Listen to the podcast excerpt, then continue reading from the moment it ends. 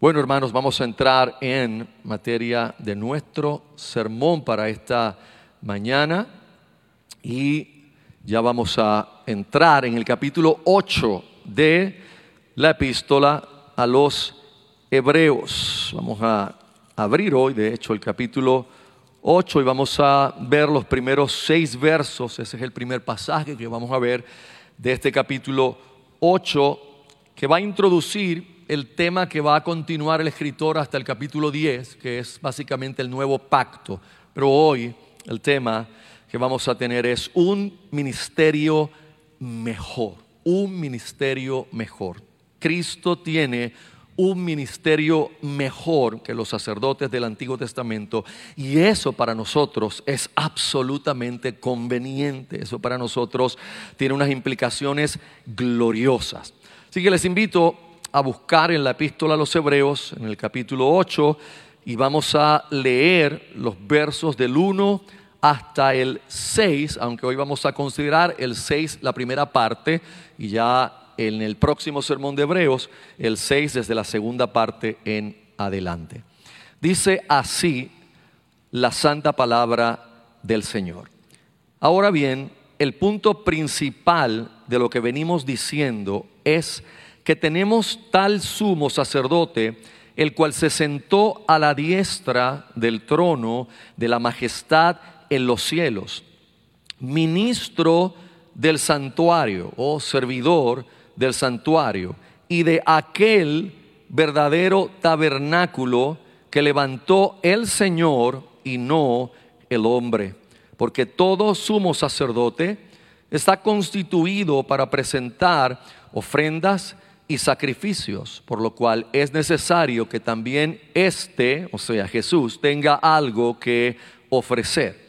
Así que si estuviese sobre la tierra, ni siquiera sería sacerdote, habiendo aún sacerdotes que presentan las ofrendas según la ley, los cuales sirven a lo que es figura y sombra de las cosas celestiales como se le advirtió a Moisés cuando iba a erigir el tabernáculo, diciéndole, mira, haz todas las cosas conforme al modelo que se te ha mostrado en el monte.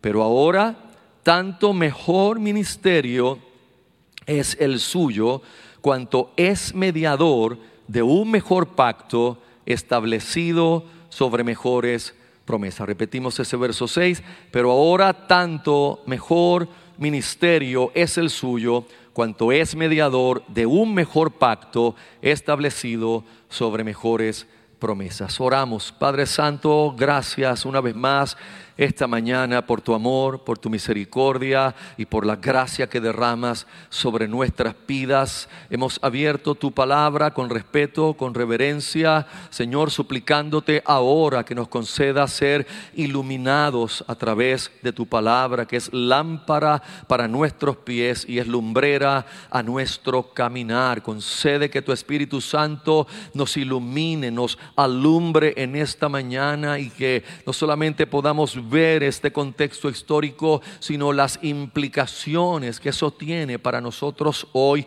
que podamos ser exhortados y animados y consolados esta mañana a través de tu palabra. Gracias, Señor, por tu palabra, en el nombre de Jesús, el Rey de Gloria. Amén y amén. El tema obviamente sale del verso 6, la primera parte del verso 6, que es, diríamos, de, este pasaje, es realmente la temática, pero ahora tanto mejor ministerio es el suyo. Si usted se da cuenta, el escritor de los Hebreos no le quita el guante a estos judíos que están enfrentando la tentación de abandonar la fe cristiana hacia el judaísmo, continúa lloviendo sobre mojado enseñándoles que Cristo es superior y ha tomado el tema de Cristo como un sacerdote superior o el más grande sumo sacerdote que podemos tener y ha continuado llevándolos hasta a hacer el puente ahora con el nuevo pacto como lo vamos a ver en el próximo sermón. Y obviamente Cristo es el sacerdote mejor porque también inaugura un nuevo pacto, un pacto establecido sobre mejores promesas. Si ustedes recuerdan, ya estudiamos que si cambiaba el sacerdocio, tenía que cambiar también la ley o tenían que cambiar las ordenanzas de culto o tenía que cambiar la forma en que la salvación era provista. Y ciertamente el sacerdocio cambió, vino Cristo, nuestro sumo sacerdote, y definitivamente estableció un nuevo pacto sobre mejores promesas que el antiguo. El antiguo pacto fue con gloria, hermanos, y fue un pacto glorioso. Y hoy mismo en Romanos 7, si estuvimos atentos ahí a la lectura, Pablo nos muestra que la ley no es mala, la ley es buena, la ley es correcta, la ley vino de Dios. A veces los creyentes tenemos dificultad al relacionarnos con la ley en el Antiguo Testamento, porque algunos han tratado de decir que la ley ya no tienen ninguna parte con nosotros, ya no tienen nada que enseñarnos a nosotros, ya no tenemos ni siquiera, dicen algunos increíblemente, no tienes que leer el Antiguo Testamento, no tienes que ir allá, no pasa tu tiempo en el Nuevo Testamento, cuando la realidad es que la Biblia es una historia de principio hasta el final, no no es un conglomerado de libros que están juntos para contar simplemente ah, datos históricos acerca de Israel en la antigüedad y acá en el Nuevo Testamento. No, es, es una historia que se traza desde el principio de la creación, desde el principio de la creación del hombre, la entrada del pecado, o sea, la caída del hombre en el pecado y el resto de la historia es la redención, la historia de la redención, como Dios provee proveyó a su propio Hijo como nuestro Salvador a través de toda esa tipología del Antiguo Testamento, sombras y tipos que apuntaban, señalaban y profetizaban que vendría el que fue prometido, incluso desde Génesis capítulo 3, el verso 15, que le llamamos el protoevangelio o la primera anunciación del Evangelio en el Antiguo Testamento. Así que ah, esta epístola ah, de Hebreos es una de las epístolas que más nos va a llevar a ver el Antiguo Testamento en su ah, unión al Nuevo Testamento. Si hablamos de la ley ceremonial, definitivamente, ya lo vimos, hermanos. Al venir Cristo, todas las leyes ceremoniales, dietéticas, todas aquellas cosas, las fiestas, los festivales, todo eso se cumplió en Cristo Jesús. Nosotros como creyentes del Nuevo Testamento no estamos sujetos a ese tipo de ceremonia, ni tenemos que estar sujetos a ella, pero recuerde que la ley de Dios, la ley moral, los diez mandamientos, eso nunca caducará. Eso no ha caducado, eso no caduca. ¿Por qué? Porque los diez mandamientos no son sino un resumen de lo que es el carácter de Dios. Representan el carácter y la santidad de Dios y lo que Dios quiere para nuestras vidas. Y eso nunca va a cesar. Incluso en este tiempo hay creyentes que dicen que no tienen relación con los diez mandamientos, que ellos sencillamente se basan en eh, el nuevo mandamiento que dio Cristo y no tienen relación con eso y le llamamos antinomianistas, o sea, anti-ley, están contra la ley de Dios. El problema con eso no es que lo digan, es que si una persona profesa ser cristiano, pero vive como pagano, no hay tal cosa como cristianismo. Si alguien profesa ser creyente y dice que puede vivir ah, igual que los no creyentes, igual que los paganos, puede vivir en fornicación, puede vivir en cualquier aberración sexual, puede vivir de cualquier forma y pensar que es creyente porque se sienta en una iglesia el domingo, la persona está equivocada y tristemente está en peligro de muerte eterna, porque se ha convencido a sí mismo de que ha sido reconciliado con Dios y está lejos, pero lejísimos de esa reconciliación.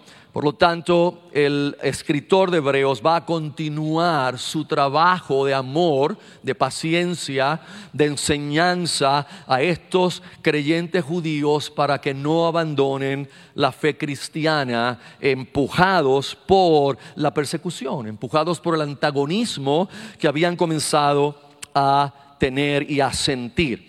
El sermón de hoy lo vamos a ver en tres ah, puntos principales, siendo el primero de ellos el ministerio completado de Jesús, el ministerio terminado de Jesús. Jesús tiene un ministerio que él terminó, que ya no lo va a volver a hacer, que ya no lo va a volver a repetir, que ya no hay que realizarlo de nuevo, y ese es el primer punto que en ese verso 1 el autor de la carta nos comienza a decir, el verso 8, ah, capítulo 8, verso 1, perdón. Ahora bien, él dice, el punto principal de lo que venimos diciendo, y qué bueno que el escritor hace esto, esto es, un, un, pasaje fácil porque el escritor mismo nos dice cuál es su énfasis, qué es lo que he estado diciendo y cuál es el punto principal. Así que el punto principal de lo que venimos diciendo es que tenemos tal sumo sacerdote, el cual se sentó a la diestra, a la diestra del trono de la majestad en los cielos.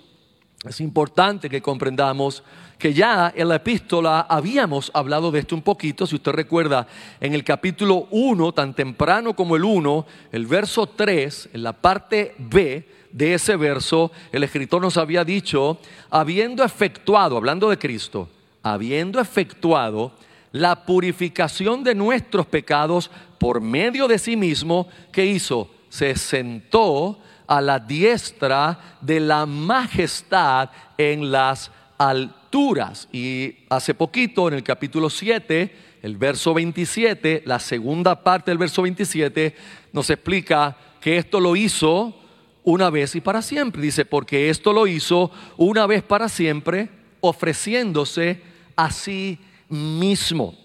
Entonces, el énfasis de esto, hermanos, es que Cristo, con la autorización y la aprobación del Padre, presentó ya, una vez y para siempre, el único sacrificio necesario para quitar los pecados de su pueblo, para remitir los pecados de su pueblo para siempre. Y por lo tanto, ¿qué hizo cuando terminó?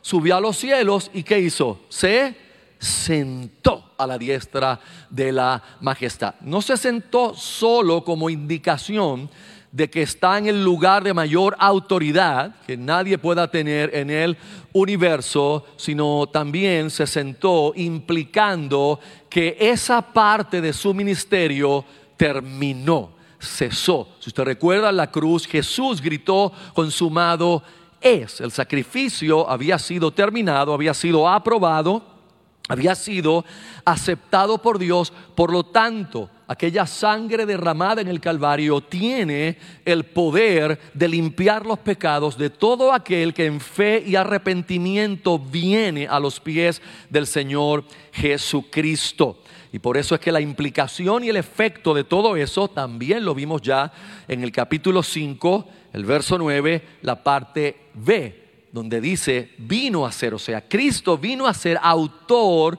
de eterna salvación. ¿Para quién? Para todos los que le obedecen. Vino a ser autor de eterna salvación, una salvación que es eterna, una salvación que no puede quebrantarse, una salvación que no se puede romper, una salvación que no se puede extinguir, es una salvación eterna. Y hay algo claro que dice el escritor ahí, y es que es para todos los que le obedecen. Y obviamente nosotros sabemos por el contexto del propio escritor y de la Biblia, que esto no implica que es que los que obedecen son los que se salvan, sino que los que se salvan son los que obedecen. No vayamos a poner la carreta antes que los bueyes porque estaríamos fuera del contexto bíblico.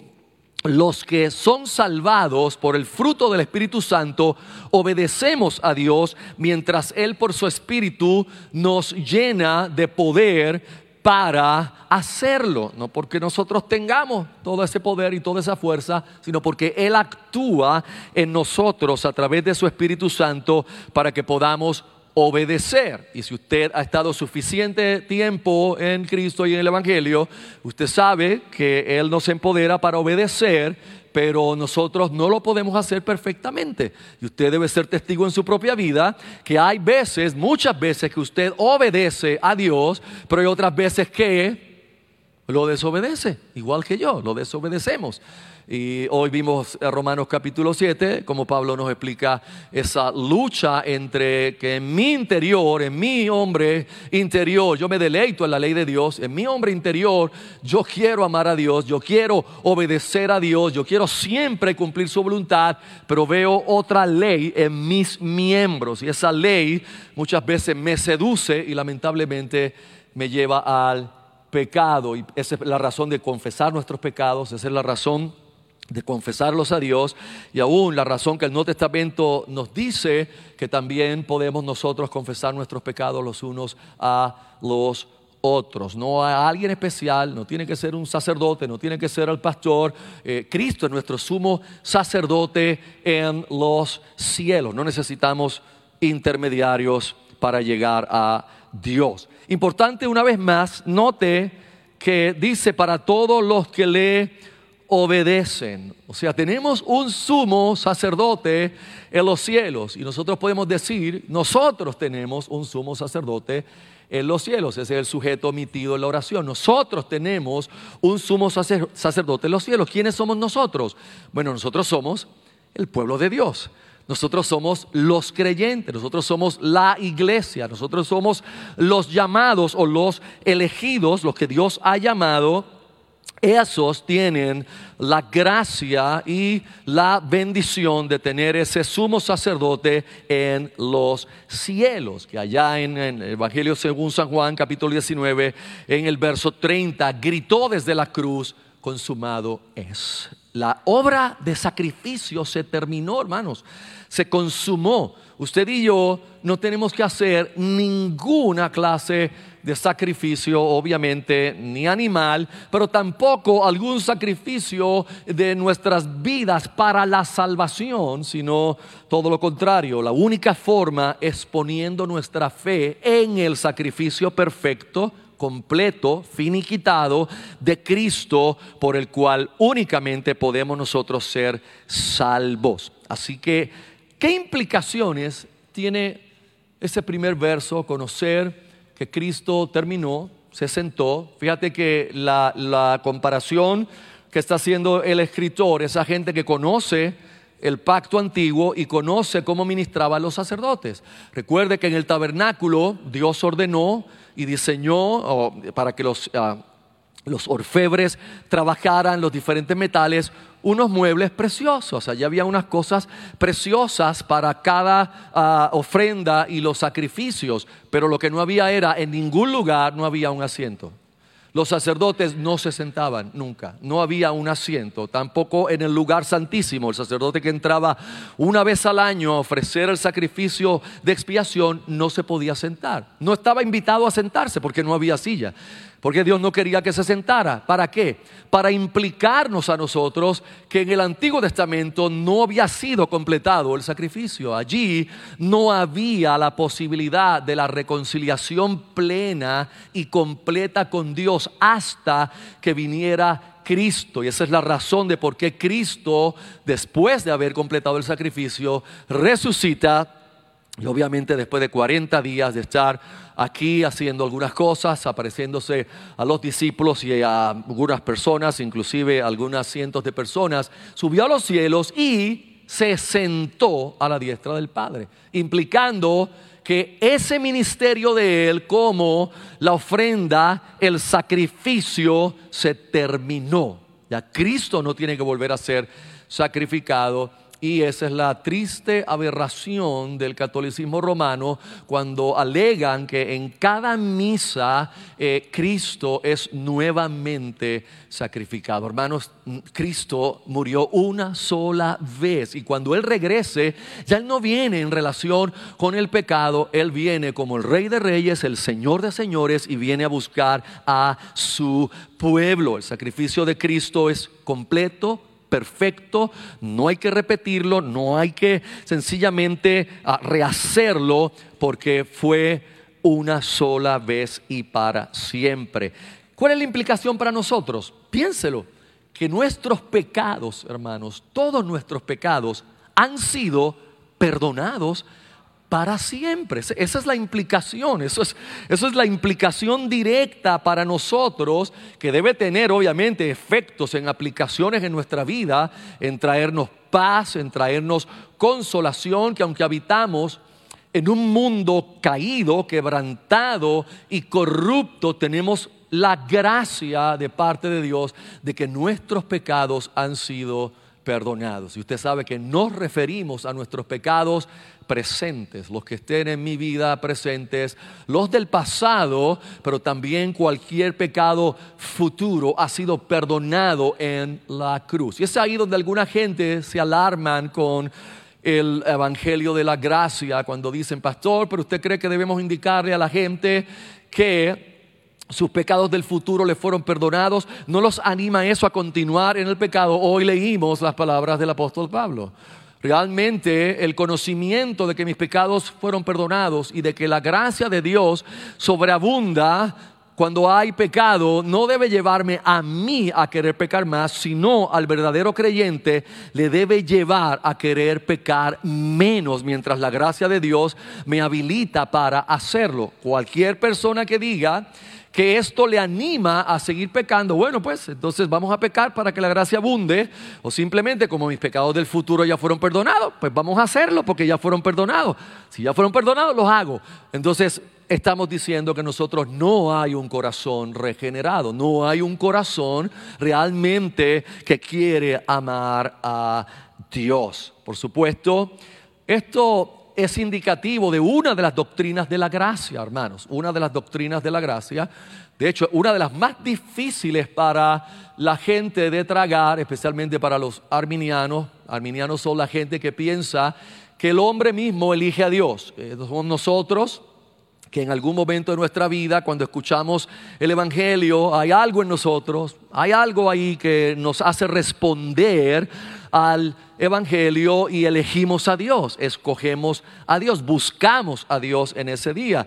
Pero usted sabe que la Biblia es clara en que nosotros no buscamos a Dios, Dios nos buscó a nosotros porque nosotros estamos muertos en pecado y no hay forma de que un muerto espiritualmente hablando busque a Dios ni tenga deseos de amar a Dios, ni quiera reconciliarse con Dios. Al contrario, la realidad es que el hombre no regenerado aborrece a Dios, aborrece el Evangelio, aborrece la buena noticia y aborrece inclusive el cristianismo bíblico. No hablo del cristianismo cultural, no hablo del cristianismo de la gente va y tienen un, un, mensaje motivacional, no, la gente no creyente tolera eso, inclusive van a la iglesia y dice, esta iglesia me gusta, esta iglesia está nice, esta iglesia son motivadores, pero si le predicas el evangelio bíblico, y le muestra que es un pecador, ese día deja de gustarle el Evangelio, a menos que Dios no lo vaya a salvar ese mismo día con su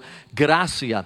Y hay un punto de la doctrina de la gracia que es la expiación limitada. de solo decirlo es difícil de, de mirarlo. Y es esto, hermano, si agarre su asiento, expiación limitada, no es fácil tragarlo, pero ¿qué dice expiación limitada? Que al contrario de lo que dicen un montón de gente, inclusive llevando esto al extremo del universalismo, Jesús no murió en cuanto a todos los seres humanos en extensión. No, el sacrificio de Cristo es poderoso infinitamente para salvar, pero el espectro del sacrificio para salvar es a su pueblo, a los que Él ha llamado, a los que Él ha elegido desde antes de la fundación del mundo. Y por eso es que cuando Jesús estaba orando en el capítulo 17 del Evangelio según Juan, en el verso 2, ah, vamos a tomarlo desde el verso 1 para verlo mejor, dice, estas cosas habló Jesús y levantando los ojos al cielo, dijo, Padre, la hora ha llegado, era la cruz lo que se refería, glorifica a tu Hijo, para que también tu Hijo te glorifique a ti. Verso 2, como le has dado potestad o autoridad sobre toda carne, mire bien, para que dé vida eterna a todos los que le diste. No a todo la raza humana, sino a todos los que le diste. Si usted sigue haciendo un estudio del Evangelio de San Juan, va, va a encontrar otros versos donde Jesús dice, de los que el Padre me ha dado, ninguno se ha perdido, sino el Hijo de perdición. ¿Por qué? Porque esa es la gracia salvadora de un Dios soberano, un Dios que no es soberano en todo hasta llegar a la salvación. Y en el tema de la salvación, entonces dice, bueno, yo soy soberano, pero la salvación te voy a dejar a ti la elección. No, hermanos, si Dios eh, eh, no fuera soberano en la elección, no sería soberano en ninguna otra cosa. Por lo tanto, no es el hombre que elige, es Dios quien elige al hombre. Y esto es sumamente importante. ¿Para qué? Para que usted y yo sepamos ya y lo metamos bien profundo. Hermano, usted no contribuye a su salvación. Usted no contribuye nada. Nada. Yo sé que a uno no le gusta que le digan eso. ¿Por qué? Porque el humanismo lo que quiere oír es, hey, yo soy valioso, hey, yo soy la máxima creación de Dios. Amén, claro que lo somos. No hay ninguna creación como nosotros en la tierra, eso está claro. Pero eso no implica que usted puede salvarse a sí mismo, no implica que usted elige a Dios. Si usted está aquí hoy con nosotros, eso debe ser un acto que humille nuestro corazón. O sea, yo estoy aquí porque Dios en su gracia me ha elegido, me trajo a la fe, me tiene aquí, me hace perseverar. No es el orgullo de decir, oh no, yo estoy aquí porque yo oro mucho, porque yo leo 20 capítulos de la Biblia diario. Oh, good for you. Pero no, yo estoy aquí porque un Dios santo miró a un pecador como yo y sin embargo lo amó y lo eligió antes de la fundación del mundo y me trajo a la fe. Pero no solamente me trajo a la fe, me mantiene en la fe. Porque si fuera por mí, yo no me mantendría en la fe. yo no podría. No podría. Es con Él manteniéndome y, y veo la atracción que el mundo tiene sobre esa ley que hay en mi cuerpo. Y Él me mantiene, y Él me mantiene, y trae convicción a mi vida, y me muestra mis pecados. Cuando voy a, a las escrituras, veo mis pecados. Señor, qué patético soy te he vuelto a fallar, perdóname. Esa es la gracia del Señor, mis amados. Y eso trae implicaciones como vivir en paz, hermanos. Vivir no como un cristiano neurótico que siempre anda mirando en qué, en qué hoy le he fallado al Señor y perdí la salvación. No, en qué le he fallado, le he fallado en muchas cosas y me duele fallarle. Pero gloria a Dios que la salvación que Él me dio es eterna y nunca va a ser quebrantada en nuestra vida. De hecho, hay una escritura que nos puede ayudar más todavía sobre esto y es Juan 3, 13 al 15. Si usted recuerda, la conversación de Jesús con Nicodemo fue tremenda eh, Jesús le mostró a Nicodemo, quien era un principal de la ley, quien era un rabino, quien era un hombre conocedor de la ley, del Antiguo Testamento, de la Torá. Ah, Jesús le mostró, tienes que nacer de nuevo para entrar en el reino de los cielos. O sea, Nicodemo, no te creas que con, con la ley, con los sacrificios, no tienes que nacer de nuevo. Pero al final de esta conversación, después al final, versos 13 hasta el 15 de Juan capítulo 3, hay algo interesante, una analogía que Cristo le trae a Nicodemo, que obviamente Nicodemo como conocedor de la ley sabía exactamente del episodio que Cristo le está hablando.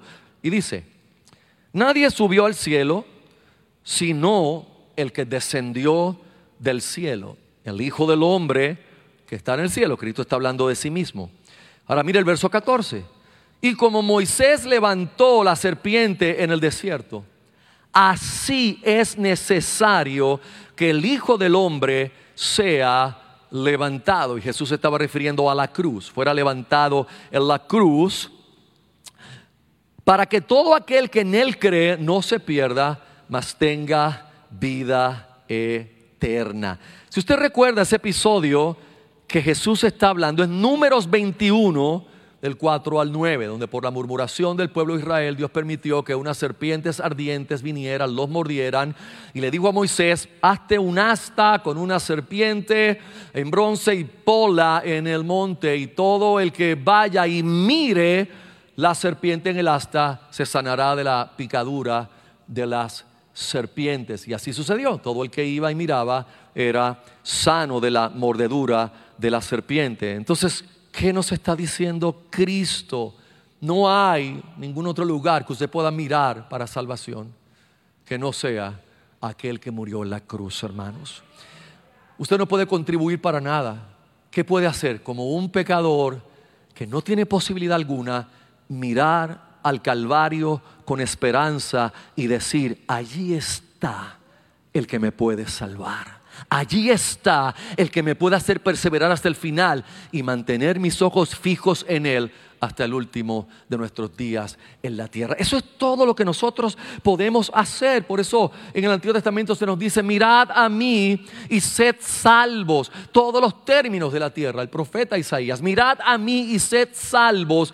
Todos los términos de la tierra, apuntando a Cristo que diría, mirad a mí y sed salvos. Es mi oración que esta mañana alguien aquí por primera vez o alguien que nos ve en la ah, transmisión en vivo pueda por la fe mirar a Jesús y entender que usted es un pecador, no puedes salvarte a ti mismo, tus religiones no te pueden salvar, ningún rito te puede salvar, tus buenas obras no te pueden salvar, solo mirando a Jesús por la fe en el Calvario y reconociendo, ese es mi Salvador. Tú puedes decirme, pastor, pero es que yo soy un gran pecador. No hay problema porque Cristo es un gran Salvador y Él puede salvar a todo aquel que cree en Él. Segundo punto, amado, segundo punto, ya vimos el ministerio terminado de Jesús. Jesús hizo el sacrificio, se sentó a la diestra del Padre indicando, consumado es. Esto se terminó, ustedes no tienen que hacer ningún sacrificio, solo creer por la fe, mirar por la fe a Jesús. Segundo, el ministerio continuo de Jesús mientras que terminó un ministerio, no es que se quedó sin hacer nada, no es que se quedó sin ministerio, sino que Jesús ahora tiene un ministerio continuo. Y eso es lo que vemos nosotros en el verso 2, la primera parte del verso 2 en el capítulo 8. Lo describe como ministro del santuario. Ministro del santuario. La palabra ministro ha sido evolucionada un poco en la, en la, cultura religiosa y también en la cultura política de maneras interesantes, eh, pero un ministro es simplemente uno que sirve, es un servidor. Hoy día se da eso como título. Eh, le llaman al pastor el ministro, el reverendo o el ministro, pero realmente la palabra ministro de su raíz es uno que sirve, es un servidor. Así que en este pasaje, esa primera parte del verso 2, está diciendo que Cristo Ahora su ministerio continuo en el cielo es servidor del santuario, o sea, es un sacerdote, un sumo sacerdote en el santuario. Y ahorita él nos va a aclarar, pero en el santuario verdadero, en el santuario refiriéndose al cielo, donde usted y yo lo necesitábamos a Él, donde usted y yo lo necesitamos a Él y lo necesitaremos hasta que Él regrese a buscarnos. A eso se le llamó, hermanos, cuando Cristo se sentó en los cielos, a eso se le llama en teología la sesión de Cristo, en el sentido de que se sentó en un lugar de autoridad, pero también se sentó allí para continuar una labor. Terminó una labor, pero no se quedó inactivo. Terminó una labor para continuar ahora como el sacerdote e intercesor de nuestra vida. Si usted recuerda, eso ya lo habíamos visto en Hebreos 5.1, se describe cuál es la labor de los sacerdotes. Si usted recuerda, era, era doble la labor de los sacerdotes.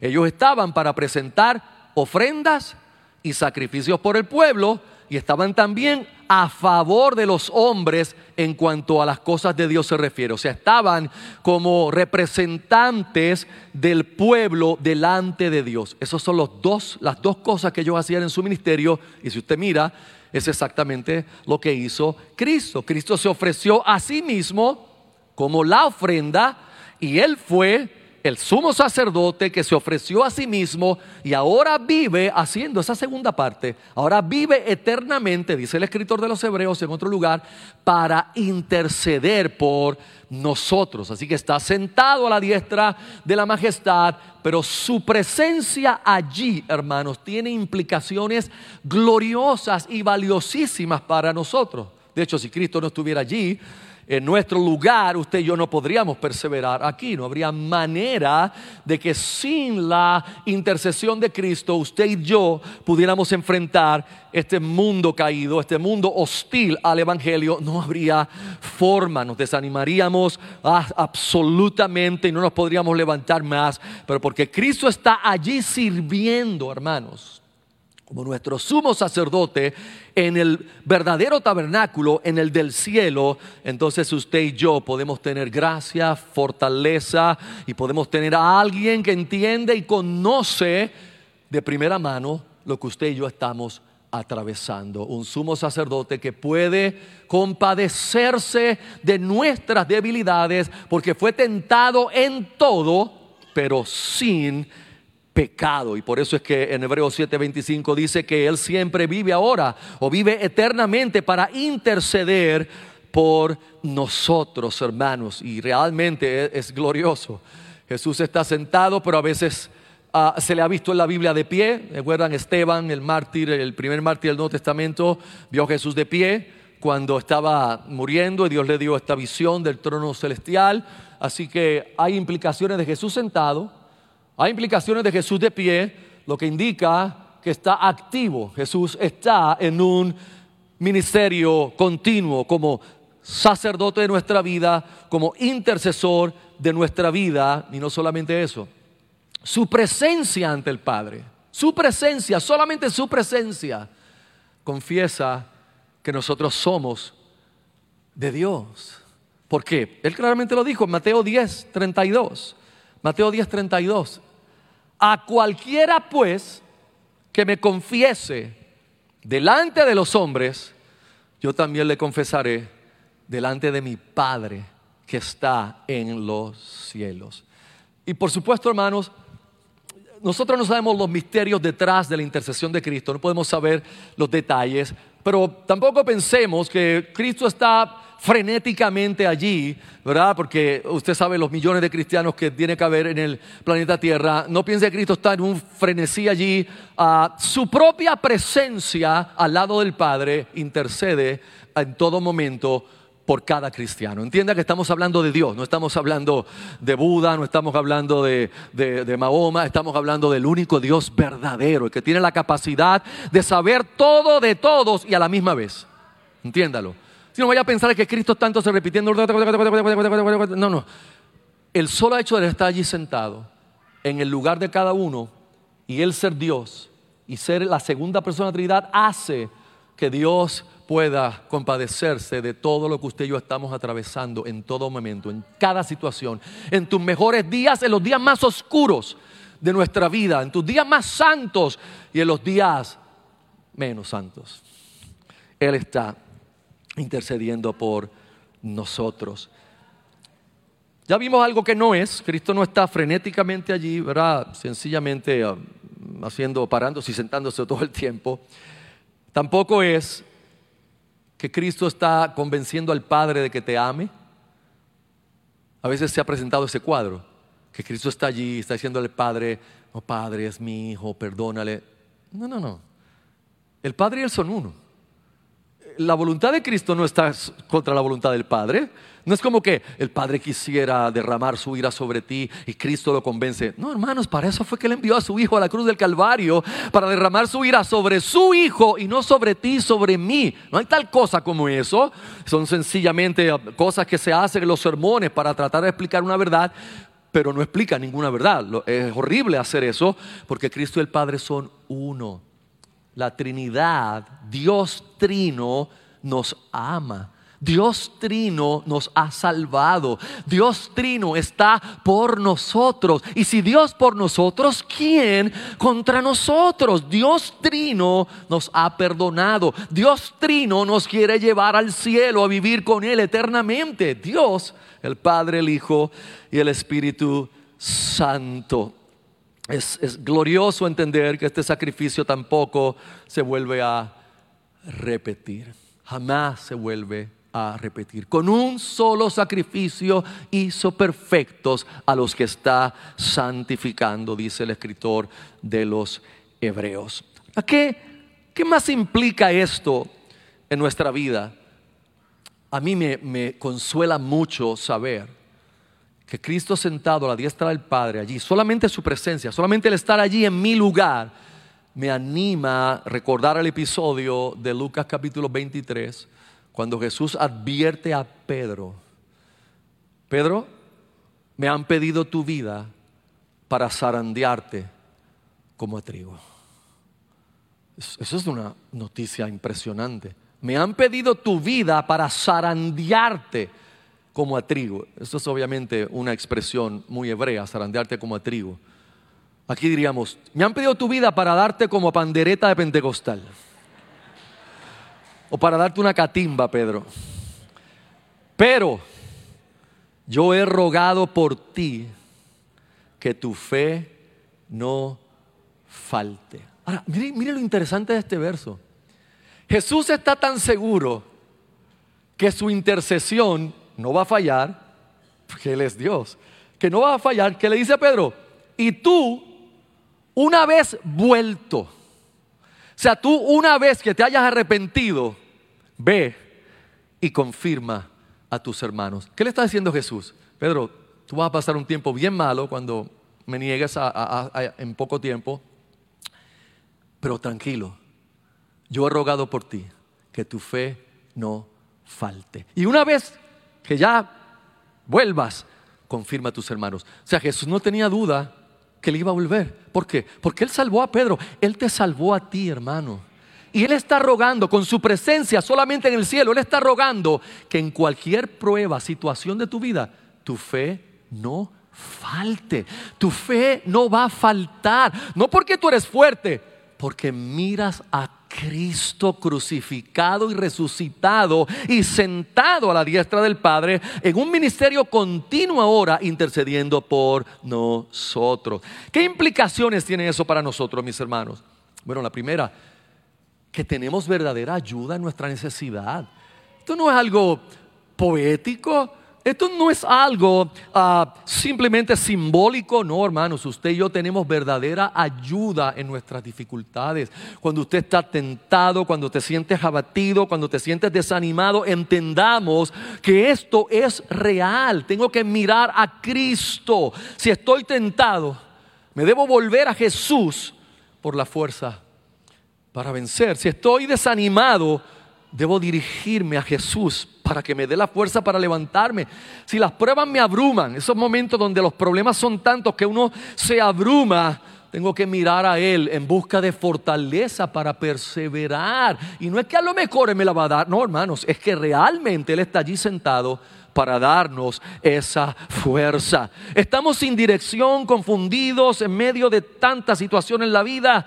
Es claro que Cristo es nuestra sabiduría, amados. Tenemos que mirar a Él por nuestra sabiduría. Cuando pecamos, ¿qué debemos hacer? ¿Qué es lo primero que viene a la mente de algunos creyentes cuando pecan? Bueno, mañana voy a orar media hora más y voy a leer más capítulos de la Biblia. Amén por eso, bueno por eso, pero eso no va a hacer nada con tu pecado, porque lo que había que hacer con tu pecado ya Cristo lo hizo. Entonces, ¿qué es lo que yo tengo que entender? Primera de Juan capítulo 2, verso 1. Hijitos míos, estas cosas os escribo para que no pequéis. Y si alguno ha pecado, sepa que abogado tenemos para con el Padre. Jesús está sentado a la diestra del Padre. Su sola presencia allí es nuestra garantía de que aún en nuestros pecados tenemos la gracia del perdón y la gracia de perseverar en todas las cosas. ¿Qué más me dice ese ministerio continuo de Cristo? Que Él se asegura allí, hermanos. Tenerlo sentado allí es mi seguridad de que mi salvación nunca se va a romper, de que mi relación con Dios nunca se va a quebrantar. ¿Por qué? Romanos 8, 34 en adelante. ¿Quién es el que condenará? Cristo es el que murió. Más aún el que también resucitó, el que además está a la diestra de Dios, el que también intercede por nosotros. Por lo tanto, aquí está la implicación en el mismo Romanos 8. ¿Quién nos separará del amor de Cristo? ¿Tribulación? ¿O angustia? ¿O persecución? ¿O hambre? ¿O desnudez? ¿O peligro? ¿O espada? Como está escrito. Por causa de ti somos muertos todo el tiempo. Somos contados como ovejas de matadero. Antes, en todas estas cosas, somos más que vencedores por medio de aquel que nos amó. Por lo cual estoy seguro de que ni la muerte ni la vida, ni ángeles, ni principados, ni potestades, ni lo presente, ni lo porvenir, ni lo alto, ni lo profundo, ni ninguna otra cosa creada nos podrán separar del amor de Dios que es en Cristo Jesús, Señor nuestro. ¿Por qué yo puedo estar tan seguro? Porque Cristo, una vez que murió en la cruz del Calvario, se sentó a la diestra de Dios en la majestad y allí vive para asegurarse que esto sea una realidad. Y Él no puede fallar. Por lo tanto, usted y yo podemos descansar en nuestra seguridad de salvación, amados. ¿Por qué? Porque Él hará que su pueblo persevere hasta el fin. Fíjate que es imposible para nosotros abrirnos camino al reino de Dios por nuestras obras. Eso es imposible. Pero también es imposible que nuestros pecados presentes nos hagan ser arrancados del reino de Dios. Por lo tanto, demos gracias a Él por su gran misericordia. Punto número tres, amados. Punto número tres y final. Hemos visto el ministerio terminado de Jesús. Hemos visto el ministerio que continúa. Y ahora vemos que el ministerio de Jesús se hace en la realidad celestial. Eso es lo que nos está presentando ahora en los versos siguientes el escritor cuando desde la parte B del verso 2 dice, ministro del santuario y de aquel verdadero tabernáculo que levantó el Señor. Mira la palabra, verdadero tabernáculo que levantó el Señor y no el hombre. Porque todo sumo sacerdote está constituido para presentar ofrendas y sacrificios, por lo cual es necesario que también éste tenga algo que ofrecer. Así que si estuviese sobre la tierra, ni siquiera sería sacerdote, habiendo aún sacerdotes que presentan las ofrendas según la ley, los cuales sirven a lo que es, mire bien, figura y sombra de las cosas celestiales, como se le advirtió a Moisés cuando iba a erigir el tabernáculo, diciéndole, mira, haz todas las cosas conforme al modelo que se te ha mostrado en el monte. Pero ahora, tanto mejor ministerio es el suyo. Hermanos, recordemos que el hilo conductor de este pasaje, de estos versículos, es donde se lleva a cabo el ministerio de Cristo. El ministerio de los levitas era en el tabernáculo que Dios diseñó, pero construyeron los hombres para ser tipo y sombra de lo que venía.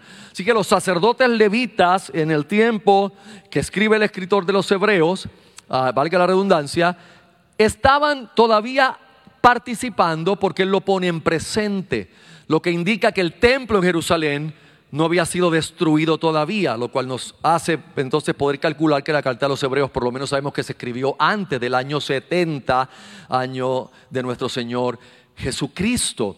Ah, por lo tanto, ese hilo conductor nos lleva a entender que el escritor está hablando en un contraste. Los levitas servían en la sombra, en lo que era figura, en lo que era un tipo, pero Cristo como ministro, como servidor, lo hace en el cielo, hermanos, en el verdadero tabernáculo de Dios. Tenemos nosotros un sacerdote a nuestro favor, intercediendo por nosotros todo el tiempo. Por lo tanto, nosotros, hermanos, tenemos la gracia de comprender que el sacrificio ha sido hecho, Cristo está sentado a la diestra del Padre, por lo tanto, sin ese sacrificio nadie puede tener salvación, hermanos. No hay otro camino, no hay otra ruta, no hay otra manera. Nuestras obras no lo son. No podemos orar nuestro camino al cielo. No podemos ayunar nuestro camino al cielo. No podemos diezmar nuestro camino al cielo ni ofrendar nuestro camino al cielo. Nada de eso se puede hacer solamente poniendo la fe en Cristo. Todos los días de nuestra vida, nuestra fe en Cristo. El antiguo pacto, amados, como le dije ahorita, tenía gloria. Y nosotros debemos entender que nuestro Antiguo Testamento en la Biblia es tan importante como lo es el Nuevo. Porque el uno sin el otro estarían incompletos. Usted y yo no tenemos media Biblia. Yo tenemos que ver las realidades ahora, el Nuevo Testamento, cómo estaban escondidas en el Nuevo en tipos y sombras para entenderlo mejor. Eso es todo lo que el escritor de los Hebreos está haciendo. Él está yendo a lo que ellos tenían. Ellos no tenían el Nuevo Testamento, ellos no tenían, se estaba escribiendo e, en ese momento. Por lo tanto, él va al Antiguo Testamento y les muestra a Cristo, el Evangelio en el Antiguo Testamento. Si usted todavía, mis amados, es de los que cree que la gracia y el Evangelio son de la mitad de la Biblia para acá y que antes en el antiguo pacto no había gracia y no había Evangelio, está equivocado, necesita comprender el Evangelio. El Evangelio está desde el principio hasta el fin de la Biblia. En el Antiguo Testamento había Evangelio, la gente se salvaba a través de la gracia y no de las obras. Ellos miraban al futuro a Cristo, nosotros miramos al pasado a Cristo, quien dio su vida en la cruz del Calvario. Por lo tanto, hay unas implicaciones sobre este ministerio que Cristo ya no hace la sombra como los levitas, lo hace en la realidad, hermanos, en el cielo. Hay alguien intercediendo por nosotros. Cristo está allí intercediendo por nuestras vidas. Por lo tanto, significa que lo que Él dijo sobre la iglesia, Él lo está cumpliendo. Cristo dijo, yo edificaré mi iglesia. Eso como pastor a mí me anima. ¿Por qué? Porque yo no estoy edificando la iglesia. Yo simplemente estoy como alguien que lidera un aspecto en una iglesia local. Cristo edifica la iglesia. Él está salvando y añadiendo a la iglesia todos los que han de ser salvos, todos los que Él ha llamado. Y eso nadie lo puede destruir.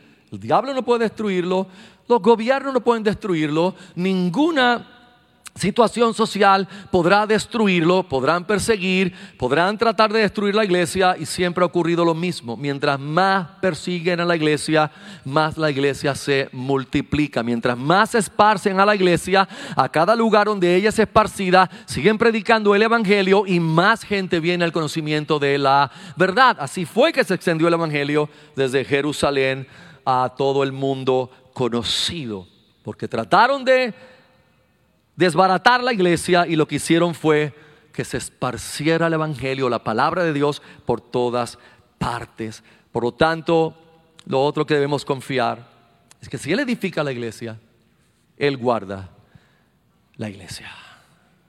Usted y yo somos la iglesia, no es un edificio, Él guarda la iglesia. Y eso debe traernos paz a nosotros, hasta en nuestro evangelismo. Cuando usted evangelice a alguien, no lo evangelice desde la perspectiva que usted está tratando a través de técnicas, de artificios, de su habilidad, de tratar de convencer a la persona, a ver si dice sí, acepto a Cristo. No, no, no, no, no. Predíquele el evangelio. Muestre la realidad de su condición y la realidad del sacrificio de Cristo y deje que Dios haga lo que Él hace. Dios es el que convierte a la gente. Y después que los convierte, Él es el que los hace permanecer. Usted y yo no podemos hacer permanecer a nadie. Nosotros tenemos que cumplir los mandamientos que la Biblia nos da del uno al otro. Amarnos unos a los otros, perdonarnos unos a los otros, tolerarnos unos a los otros, orar los unos por los otros y todos los unos a los otros que hay en la Biblia. ¿Qué yo no puedo hacer? Yo no puedo hacer que tú perseveres. Quien hace eso es el Dios que te salvó y que tiene a Cristo en el tabernáculo celestial, en el verdadero, no porque el otro era falso, sino refiriéndose a que aquel era sombra, en el verdadero, intercediendo por ti, intercediendo por mí. O sea, yo soy responsable de mi hermano como hermano, pero no como Salvador. Cristo es el único Salvador. Y sabemos dónde está. Está sentado a la diestra del Padre. Y todas esas implicaciones gloriosas están en nuestra vida. Y hoy podemos tomar la cena, hermanos, con este entendimiento, con esta gracia.